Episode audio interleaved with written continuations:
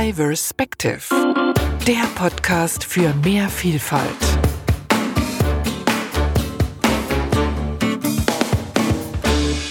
Dieser Podcast ist eine Initiative von diverspective.com, einem Start-up aus der Schweiz mit dem Ziel, für mehr Diversität in Unternehmen zu sorgen. Und ich bin Nicole, Ingenieurin, Mediengestalterin, Lebenskünstlerin und Host dieser Sendung und freue mich, dass ihr wieder dabei seid. Heute geht es um die Start-up-Szene und ihre Investorinnen und Investoren. Das klingt ein bisschen nach Silicon Valley, aber auch in Europa wird immer mehr Risikokapital in Startups investiert. Meine heutige Gästin arbeitet für Europas führende Risikokapitalgesellschaft in Berlin. Da sie aus Israel kommt und erst seit einiger Zeit in Deutschland lebt, werden wir dieses Interview auf Englisch führen. I'm looking forward to talking to more. She has a very interesting career, but to put it in a nutshell, I would call her a matchmaker between startups and investors. Hello, Mor. Is it okay if I call you a matchmaker? Hello, nice to meet you. Um, freut mich. I actually like to use the term people connector because I think that eventually we connect between people. It doesn't matter if they're investors or corporates or entrepreneurs, founders, um, however you want to call it. And in general, my motto is, and that's also something I tell a lot usually to our portfolio companies, uh, meaning the startups we invested in, that business you do with people, not with brands. So yeah, I think I like to kind of like to call myself a, a people connector. Oh yeah, that sounds really nice actually. So, apart from the people connector, how would you call your profession or what is your profession actually right now? That's a very good question. My parents are asking me the same question as well. um, so, I will try to explain it uh, also like I'm explaining to my parents by saying that I actually have no profession. I'm what you call a generalist. So, I studied at the Hebrew University in Jerusalem, uh, actually, uh, international relations and Middle East. Uh, because my dream was to become an ambassador again people connector. And then, kind of like I would say, life took me to a bit of a different uh, route where I started my career working for something that was back then very, very small in Israel. It was a community to support smart mobility startups. So I started my career there with actually building the community, creating partnerships and synergies between startups in the smart mobility and automotive and then corporates and uh, SMEs, or what we call in German uh, Mittelstand, and investors, and some other kind of like companies that back then were relatively small, like Uber. From there on, kind of like my career took a different path, and I was working for the seed investment vehicle of Deutsche Telekom. So I was managing the operation uh, of Hubraum in Tel Aviv, helping Deutsche Telekom to source for early stage startups to invest or to create some kind of partnerships, meaning how we take the technology and implemented in the real life. And back then it was mainly in the Deutsche Telekom different business units. And then I moved to Berlin because my career or the way I saw myself is actually not only connecting between people, but also connecting between people from different cultures and different ecosystems. So for me, um, moving to Berlin or moving to Germany was kind of like a very, I would say, natural move. And until now, I'm kind of like also a connector, I would say, uh, between the German and Israeli ecosystem, and not only, but in general in Europe. So my title, as you can find it on LinkedIn, is Head of Business Development and Partnerships. But it means different thing in every company. So I'm happy to explain a bit later what does it mean to actually do it for a VC for a venture capital firm. Okay, yeah, maybe to break it down a little bit for people who weren't in contact with this. So you're connecting people who want to invest their money with startups. I can say it like that, uh, definitely. And I would say also not only people that want to invest their money. A main thing of what I do is also to connect founders of startups with corporates. For example, I can give you an example from my daily life. We're working very close with Procter and Gamble, and Procter and Gamble they have different challenges that they share with us. And once I look at the challenges, I kind of like take it back internally, and then I say, okay, they're looking for specific challenge in the logistics. We, as APX, that's where I work, we invested in a company that might be relevant for them. So then I'm making the connection between the right person at P&G and uh, with the company we invested in. The same also for investors, but in order to help startups succeed in what they are doing, it's not only the money, it's also what we call traction, meaning the clients. And that's actually main part of what I do. Mm-hmm. And how do you connect with the startups? How do you find them? That's a good question. I would say all over in different ways and usually through people. And that's why I say it's like it's all about people eventually. And that's also my agenda. So there are different ways to every VC to find the relevant startups, or I would say even the relevant founders. And what I mean by that is, for example, we as APX, we invest in early stage startups, meaning startups that so far didn't raise money, most of them, and their startup is very, very early stage before they even have the product. We need to look for them not places that you usually see a bit more mature companies, but more in universities or more in accelerators. Accelerators are programs that are helping founders to kind of like understand better how to start and build their startup or in different events where people coming together to find co-founder for the startup as we are very unique in what we're doing we also have not i cannot share all the ways but we have actually unique strategy on how to find uh, those kind of like early stage founders mm-hmm.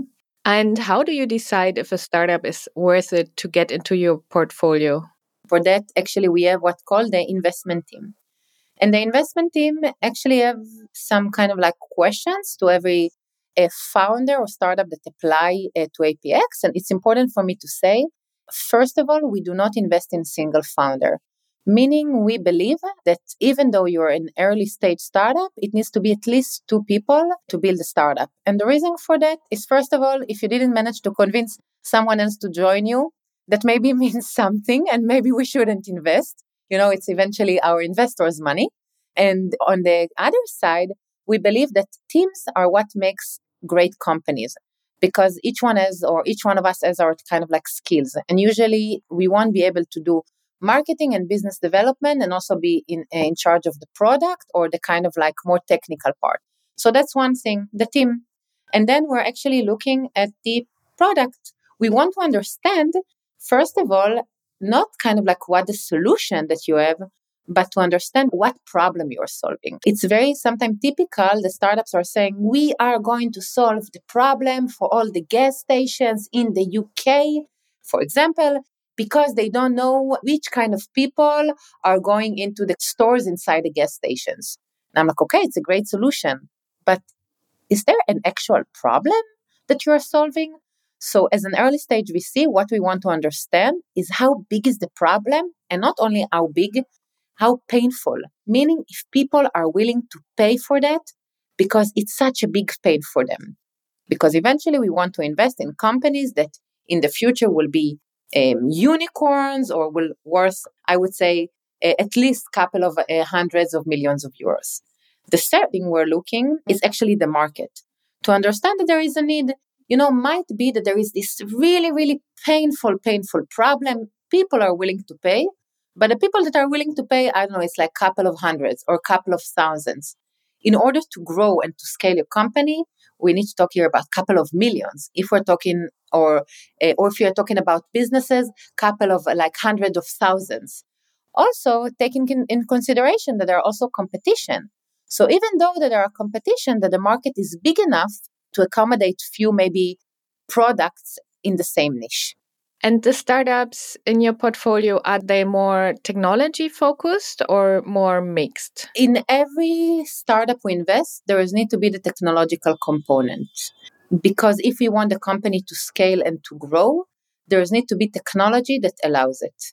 We invest only in software and we do not invest in hardware. This is kind of like our investment thesis. And then we invested so far, I would say, in over almost 200 startups all of them are technology based. The technology obviously is different, but the product or the solution is built uh, on a technology. So, do you need certain knowledge about technology? You mean as a VC or as an investor or as a startup? No, as as you, as a, as a people connector. So, I don't have any technical experience, but I know markets and I know demands. Meaning that most likely when I will meet a startup, I won't ask them a question about the algorithm or about a specific technology. But what I would like to understand is how to deploy this technology. Meaning, I understand good enough the market because the technology is an enabler. The technology, it's not the technology, we're not just taking AI and just throwing it on something. We are using AI to solve a problem. So the technology here is the enabler to solve the problem. And I'm doing also kind of like my research and my homework to understand who else is in the market there. And then when I meet the startups that we already invest in, I'm asking them, okay, what is kind of like the use case you're using? Are you planning to solve, for example, this problem to the kind of like stores in the gas stations? Okay, which kind of gas stations? In which cities? What's the geography? Who might be the person you are selling to? Was that always your dream job? I mean, that's probably not the job somebody's dreaming of, but can you say now that you are reached your goal more or less? My dream was to be an ambassador. So that's kind of like was my dream when I was a student. And I remember when I stepped into the class on the first day of university, the head of the department told us, if you're here because you want to be an ambassador, you are more than welcome to leave the class because actually you can learn how to be a doctor and be an ambassador. There is nothing concrete you need to learn. And I decided to stay because, first of all, I didn't know what else I want to do. I mean, you know, that was my dream. But also because I believe that I'm very good in people. I'm very good in understanding people. I'm very good in understanding people from the personal, but also the professional point of view. So no matter what I will do in the world, I will take these skills with me. And studying at university in my case was also kind of like build my network. So I was more outside of the class rather than in the class, but don't tell it to my parents. Also, I tried out many things as I could possibly do during my time as a student. So I was familiar with what's going on. And the minute I realized, okay, maybe I'm not going to be an ambassador right away, it makes sense to see what else is there. And when I started, I got a job offer from Deloitte back then. And it sounds very, very appealing. Being a community manager uh, for community, working with automotive and mobility, everyone were telling me, what is a community manager? And I said, I don't know. I have no idea what it is, but it sounds exciting. And three years later, community manager became the top kind of like heat. So actually what I learned is that the job market, it changed dramatically and rapidly and so fast that to be honest, I have no idea what will be my title, my title even in a year. What I do know is actually what is it that I want to do in my daily life.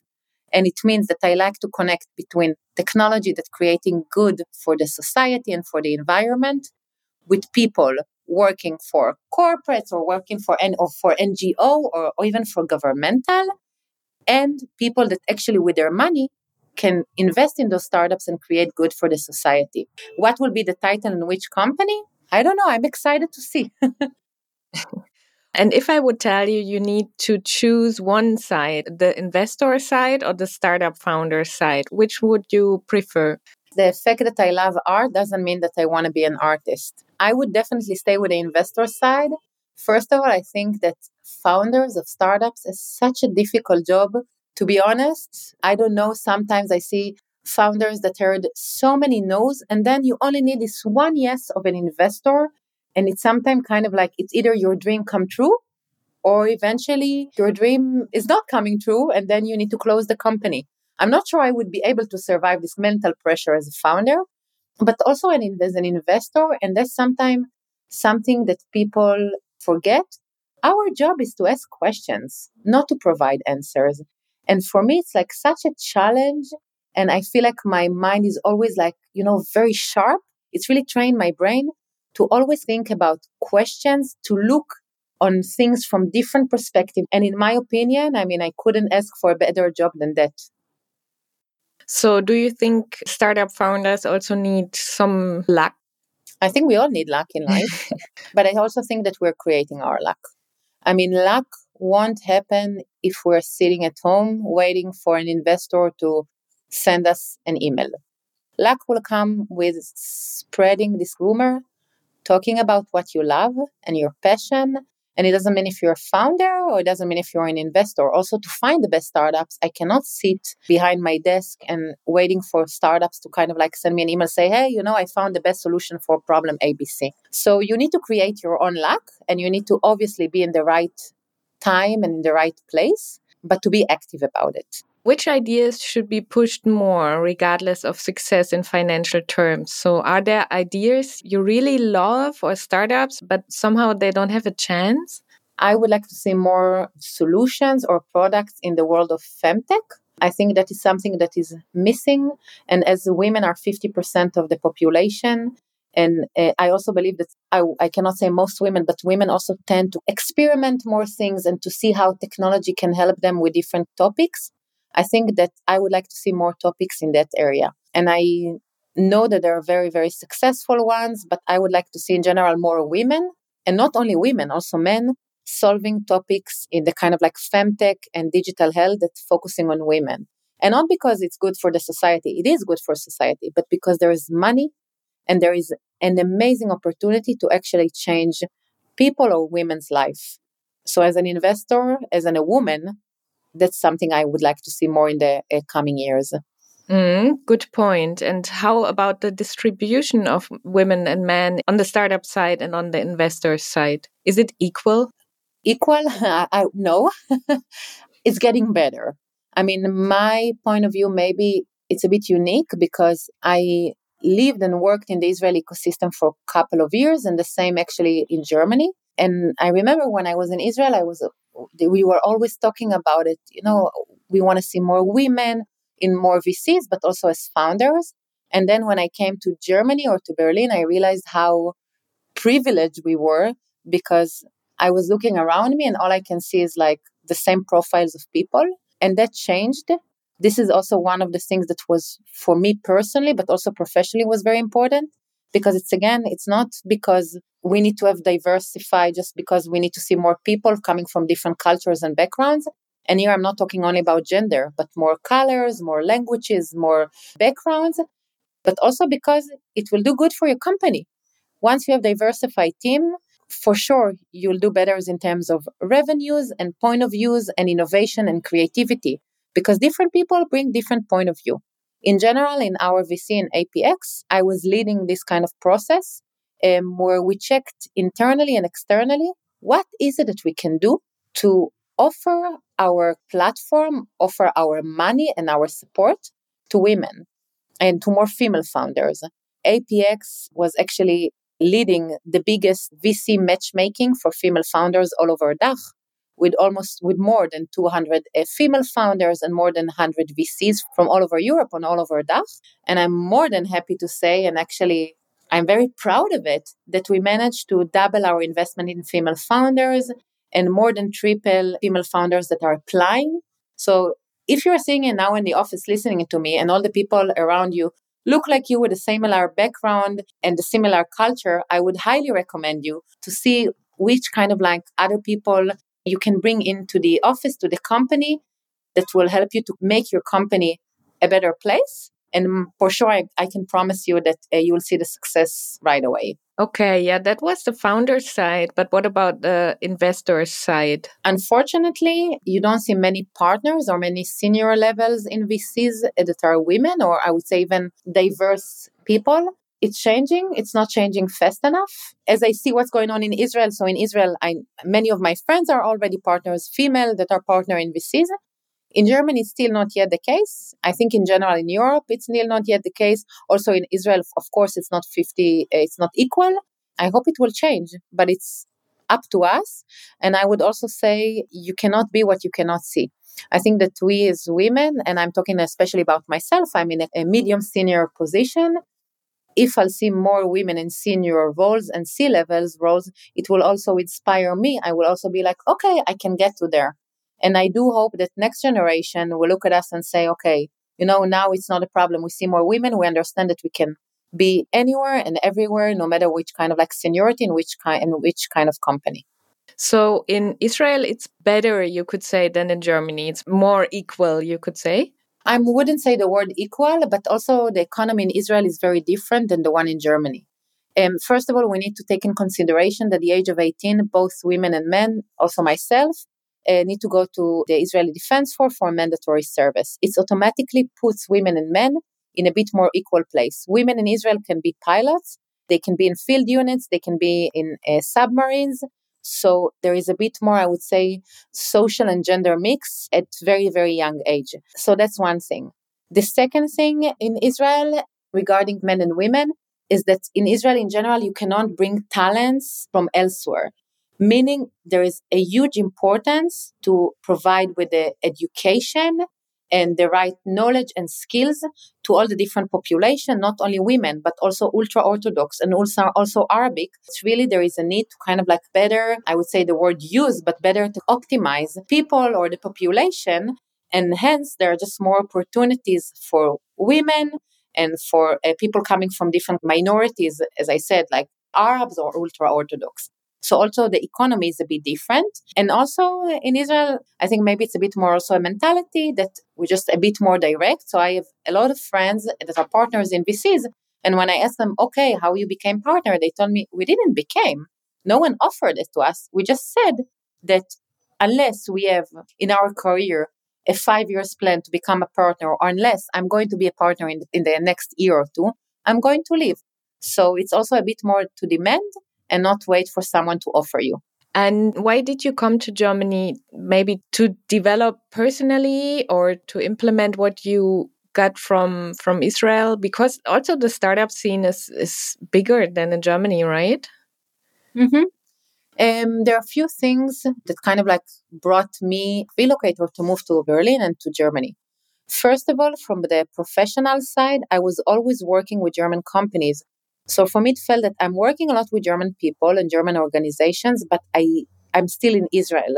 So I felt like that only if I'll be closer, also geographically, I will be able to better understand and create those business synergies between people and between investors and between companies and between startups.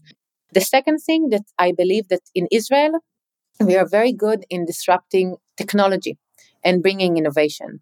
And in Germany, I would say very general, very good in disrupting business model and really how to scale and grow a very stable and sustainable companies. I think that the ecosystem in the past few years since I came to Germany is growing tremendously. There are so much opportunities it became so international and so interesting that I'm, I feel very lucky and privileged to be able to have those both ecosystem and both point of views in, in a very short time in my career. And how do you feel personally living in Germany? It's a good question. I still, I think I still don't know the answer. And I also think it depends on what time of the year you're asking me that. because in the winter, I can tell you that I, I, I a bit regret on that not seeing the sun. It's uh, very difficult for an Israeli person in general. I would say that it's broadened my horizons, but not only from the professional point of view, but also from the personal point of view. Because in Israel, most people are very similar to one another. In a way, we all have the same kind of like path and journey. You uh, finish high school, you go to the military, then you go to university or college, and then you start adult life you get married and you have kids. And suddenly being in Germany with population that is 10 times bigger than in Israel also brings a lot of different encounters with different people, with different cultures. It gave me so much and opened my eyes to see how other people live and think and work and even uh, kids. It's a question that in Israel no one is asking you. It's by default that you're having kids. While in Germany, it's like, okay, you are asking yourself. And also it uh, taught me how to kind of like stand in queues, which is something that we Israelis, we are not very good at. So now when I'm coming to Israel, I stand in queue and then I don't understand why the queue is not moving. And then I realize there isn't any queue. I sometimes I feel like I have two identities and I'm trying to kind of like balance in between them. Do you feel always accepted, like as a female investor? When I was a bit younger, I I was doubting myself and my skill. Who who am I to do that? or not even as a woman, but maybe as kind of like someone that is lacking experience here and there, or maybe ca- not coming from a, um, a family that of kind of like entrepreneurs. My parents are coming from the periphery of Israel, very much middle class. They gave us the best education, but we didn't have any special uh, connection whatsoever to anyone. And I realized a few years ago that there is no one else I can be besides myself. So when I come with that mentality, okay, this is who I am, this is what I bring to the table. I cannot promise that I have all the questions or all the answers or all the knowledge, but I'm curious to see how I can help you. And if a company or corporate or Mittelstand or a VC is asking my opinion, I'm more than happy to give it. But I always say, this is my opinion or a startup. This is my opinion and this is the way I see it. I don't think that there is someone in this world, maybe besides ChatGPT, that has all the uh, answers and has all the knowledge. I think our role as a society, as especially as an investor, is to have this knowledge sharing. So if people are accepting me or not, to be honest, it's not my problem. It's their problem. They are they don't have to. I will be fine even without that. I think that if we will learn better to listen to one another and actually to create those synergies, it will make what we're doing, no matter if we're an artist or a doctor, better. What was your biggest challenge profession wise since you are in Germany? Funny, it's a very personal yet professional story. Before I joined APX, um, so I knew exactly what I want to do in a VC. And all of a sudden, there was this opportunity that came across, and I applied, and I've been to one interview and another and another. Eventually, I had eight interviews with a very well known VC uh, in Berlin. And I was very excited about this opportunity. I felt okay. I spoke to everyone. They asked me all the questions. And then after a week, they called me and they said, Listen, Mor, we enjoyed talking to you so much. And I was very excited. But we feel that you're a good fit only 98% to our company. So unfortunately, we won't be able to hire you. And I remember I was thinking to myself, that's it. I'm going back to Israel. I cannot be here anymore. And what does it mean 90 and 98%? Uh, after eight interviews. It's been a couple of years since it happened, and I think everything happens for the right reason. So I'm very, very happy that I was a good fit only 98%. But I also know that I'm a generalist. Uh, as a generalist, I know a little bit about everything. And coming from an Israel, the Israeli ecosystem, that we all need to do everything to a, the German ecosystem where you really need to be focused sometimes in one thing and to do to make the best out of it. I felt that I need to adapt, but also that I will need to find this unique place that will know how to appreciate those skills in me. And this is, was a kind of like a turning moment, but also a very, very, very challenging place where I was really about to kind of like say, okay, I'm leaving, I'm going back. And I would say a couple of weeks later, I met uh, Jorg, the managing, one of the managing directors of APX, and we had, I think, 30 minutes uh, meeting. I didn't even apply my, my, I didn't even send my CVs. And then he told me, okay, I think you will be a great fit, 100% great fit. When can you start? And then I knew I'm in the right place. so do you know what what were the two missing percent i wish i would know if someone there is is listening to this please i would be very curious to know what was those two percent that are missing. And also i don't think that as a person you can really have be 100% fit into this company because maybe it means then you're losing something about from your identity. And i think that eventually we're all bringing ourselves to work. So I would say that way now that I'm hiring people, if someone is a fit in 98%, I would hire them immediately. Maybe it was meant to be like that because now you're happy, right? Mm-hmm, exactly. And what are your plans for the future? You want to stay in Berlin? In the past six months, I was working remote. After COVID, actually, APX is a 100% remote VC, meaning we, we are investing all over uh, Europe and also in the UK and also in Israel but we don't have kind of like an office that we all need to be there every day, which brings a lot of different opportunities from investment point of view, but also from business development point of view. And in the past six months, I took the opportunity to explore different places. So I was working from Spain and Italy and Portugal. And now I'm talking to you and I, I'm in Tel Aviv. And then after doing that for six months, I actually decided that I want to come back to Berlin. It's still very challenging to find a flat, but I have a good feeling about it. So, yeah, if you will ask me where I see myself in the next year, two, maybe five, let's see, uh, in Berlin, but maybe not in the winter. in the winter, you will go to Tel- back to Tel Aviv or traveling. Yeah, something like that. Sounds great. Do you have a big, big wish for the future, like still becoming an ambassador? I think I am an ambassador. Part of what I do is actually bringing different people, organizations, companies, uh, even the Israeli Defense Force to Germany to create those synergies. And in a way, this is what I think Ambassador is doing. And that's why maybe reflecting back to your first question, I'm a people connector. And eventually, this is what ambassador doing. And I think my job is even better than an ambassador because an ambassador, you always need to obey what the government is saying here.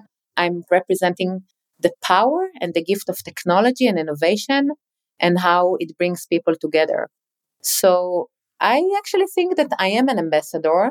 My biggest wish is, I think, always to have a challenge that kind of like inspire me to be better and uh, people that inspire me to be better and to learn. Do you have a last advice for our audience? An example for men or women who want to found a startup or become a founder? Maybe if I would have the best advice, maybe I would do it myself. One advice I said it before is uh, being authentic. I mean, I think that we all live in a world that sometimes we need to be somewhere, someone else on social media.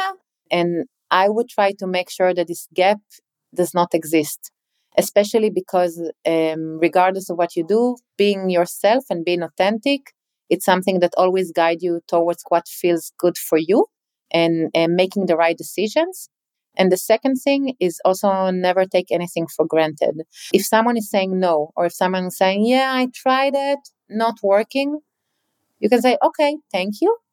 I will keep looking, or I will keep kind of like investigating, or I'll keep doing that if you really believe in it.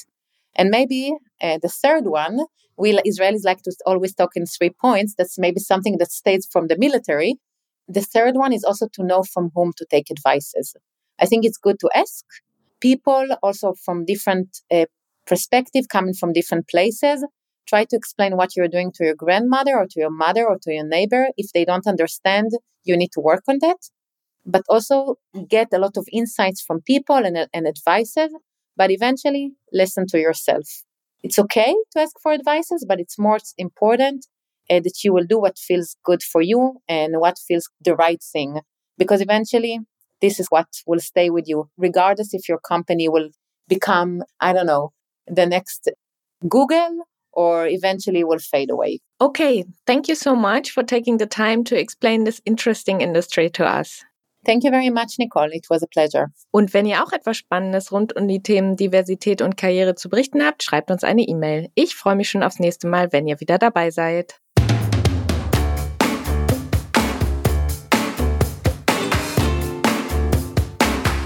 Diverspective, der Podcast für mehr Vielfalt.